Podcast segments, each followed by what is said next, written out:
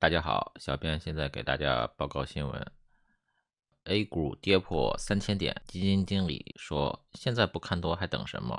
中国的现在新闻的标题都比较奇葩，中国的官方可能也不让发布所谓看空的消息，即便是讨论中有点看空的意思，标题也得。写一个看多的标题。十月二十日开盘跳空低开，随后一度出现大幅反弹，重回三千点，但无奈悲观情绪强烈，之后一路下行。截至收盘，上证指数跌破三千点，下跌百分之零点七四。机构分析认为，未来市场下行空间有限。虽然无从判断市场准确的回调时间和幅度，但是当前已经处于极低位置。尤其是近日白马股和权重股的下跌，或是市场自发见底的标志。茅台也暴跌了。A 股终究是没有守住三千点的重要关口，下跌百分之零点八八，两市累计成交七千三百亿元。对于下跌原因，华夏基金表示，当前下跌因素复杂。包括国际形势较为复杂、美债利率持续上行、外资持续流出等不利因素聚集，但本质是缺增量资金和缺信心。我们再看另外一个 A 股的报道，在十月二十日的博时基金四季度投资分享沙龙上，以博时基金投资决策委员会专职委员于善辉为代表的一众专家就此展开了详细的探讨。同一天，恰逢 A 股市场上上证指数再度失守三千点大关，大盘后市何去何从，亦成了当天沙龙的一个焦点话题。对此，于善辉表示，跌破三千点后，会不会顺势破掉两千八百点，这个很难预测，因为所有的底部都不是一个具体的点位，更不是事先研判出来，而是过后才知道这是底。我只能说，现阶段是一个底部区域，因为无论从性价比还是估值水平，亦或从各种各样的角度来看，结论都是一样的，那就是。A 股当前极具性价比，确实很便宜了。他说，于善辉提到的两千八百点，其实是比三千点更重要的一个点位，是个技术支撑位啊，两百个月的均线，还是还是多长时间的一个均线，长期的一个均线。如果破掉了两千八百点，后面才是真的跳水跳崖，还要大跌。中国 A 股今年表现疲弱。尽管近期国家队和央企接连护盘，但效果有限。摩根士丹利二十日报告指出，外国投资者正大举从 A 股撤出，已进入前所未有的阶段。近两个半月累计流出达二百二十一亿美元，建议投资者不要趁机抄底。在市场情绪仍然脆弱下，除非政策出现进一步宽松，否则外国基金可能会继续抛售。啊，当然，也有的评论说，两百亿美元也不是很多嘛。虽然 A 股跌破了三千点，但是党媒党报一直在力挺。在二零二三年四月二十九日到五月十一日，大概的时间段，人民日报和中央电视台一直在刷屏一个报道。呃，叫做虚拟货币终归零，反观 A 股破三千点，挺起脊梁。A 股挺了半年，终于跌破了三千点。A 股表现不佳呢，中国房地产商的日子也不好过。中国经济下行，近日频频传出一些中国知名企业的创办人不知去向。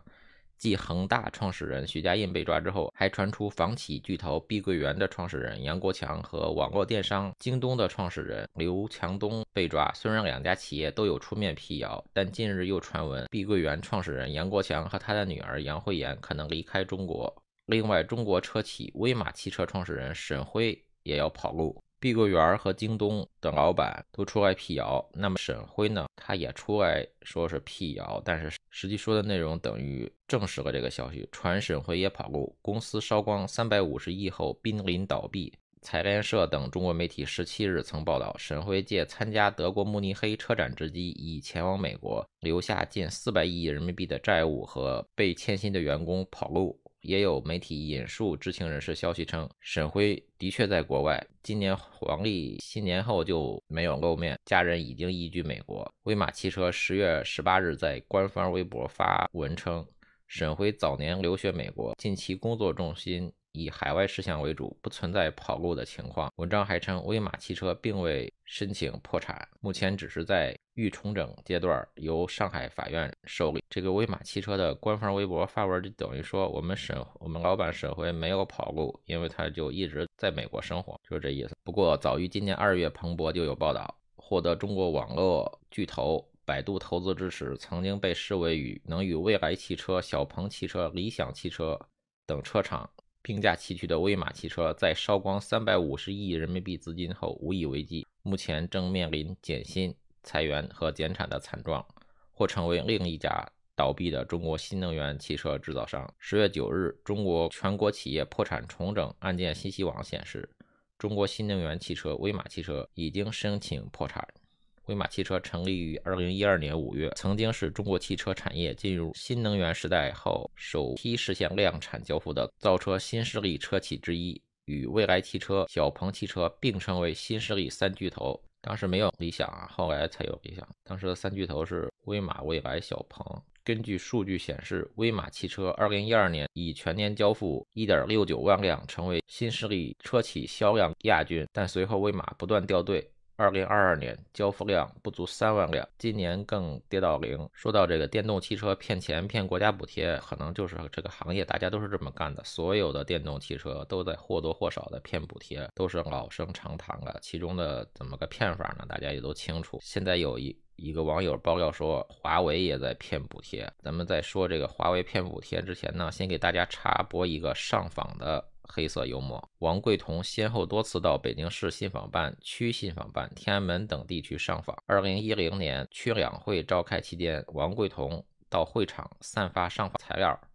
今年全国两会期间，朝阳门街道办事处。按照区维稳办工作要求，每日安排工作人员找王贵彤谈话，做思想工作。派出所未对其采取任何看管措施。其反映，联防人员辱骂其孩子一事，是因为王贵彤外出看到蹲守盗窃自行车嫌疑人的联防人员，王贵彤认为是在监视他，所以辱骂联防人员，引发冲突。此事派出所领导已接待解决。他这段说的大概意思：朝阳门派出所以前确实是派人去监视。这个上访的人员，这次呢，这个上访的人看到联防队员，以为又是派来监视他的，他就骂这个联防队员。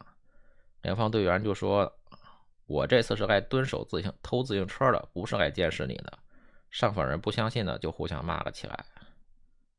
这个是派出所的说法，至于是不是真实呢，我们也不知道。但是呢，假设它是真实的话，也是个笑话吧。你本来是天天要监视别人的，你现在突然说不监视了，人家也不相信啊。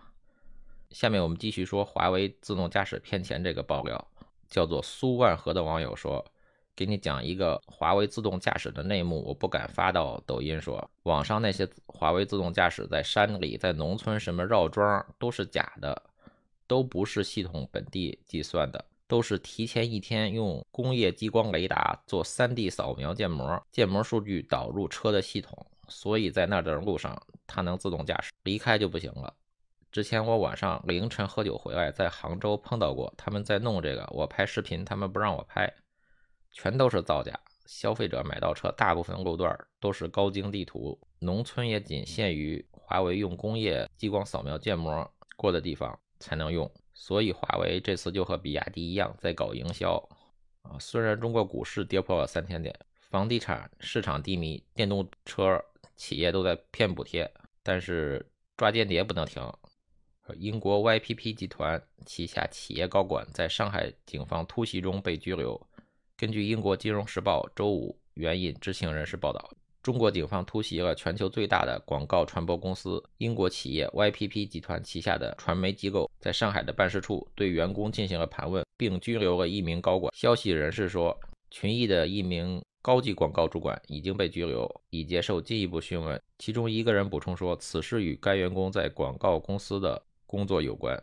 中国经济形势现在是一片大好，不是小好。既然这样呢，就要鼓励创业了。江苏鼓励在编人员下海，正常晋升薪级工资。近日，江苏省十四部门联合发布了一则新的通知，宣布全省实施重点群体创业推进行动，力求到二零二五年每年支持二十万人成功自主创业。其中的重点群体还包括社会上关注度颇高的高校、科研院所等事业单位的专业技术人员。这个其实透过一个数据，等于说江苏省要求未来三年每年裁员二十万的公务员，等于江苏省要裁员六十万的公务员啊。当然了，这六十万可能也不一定就是公务员，也可能就是只是吃财政饭啊，包括事业单位啊、高校、科研院所等这些部门的人员。下面我们看安徽合肥包河区要求公务员生孩子，网络流传一段对话：整个包河区十月一号到十月八号生了十三个小孩，包河区的领导疯了，马上让公务员生，部队已经开始了。说对，要求三胎，原来十月一号一天我们医院都能生十几个，现在一个区八天生十三个。包河区的区委书记呢叫做程雪涛。程雪涛，男，汉族，一九八三年九月生，四川宜宾人。二零零五年三月加入中国共产党。二零一一年七月参加工作。清华大学航天航空学院动力工程及工程热物理专业毕业，研究生学历，工学博士。现任安徽省合肥市常委、包河区委书记、区人民武装部党委委员、第一书记。有媒体报道的标题就是“八零后清华博士被省里赋予重任”。掌舵安徽第一城区，包河区是安徽省的第一城区。根据官网介绍，包河区是安徽政治、经济、文化、地理版图的中心，滨湖科学城的核心区。该区也是安徽实力雄厚的第一城区，综合实力连续多年稳居全省县市区开发区首位。二零二一年地区生产总值达到一千六百亿元，综合实力位居全国三十九位。这个程雪涛还是很被重视的，重点培养的一名官员。现在他要求公务员生孩子。好，今天的新闻就是这么多，谢谢大家。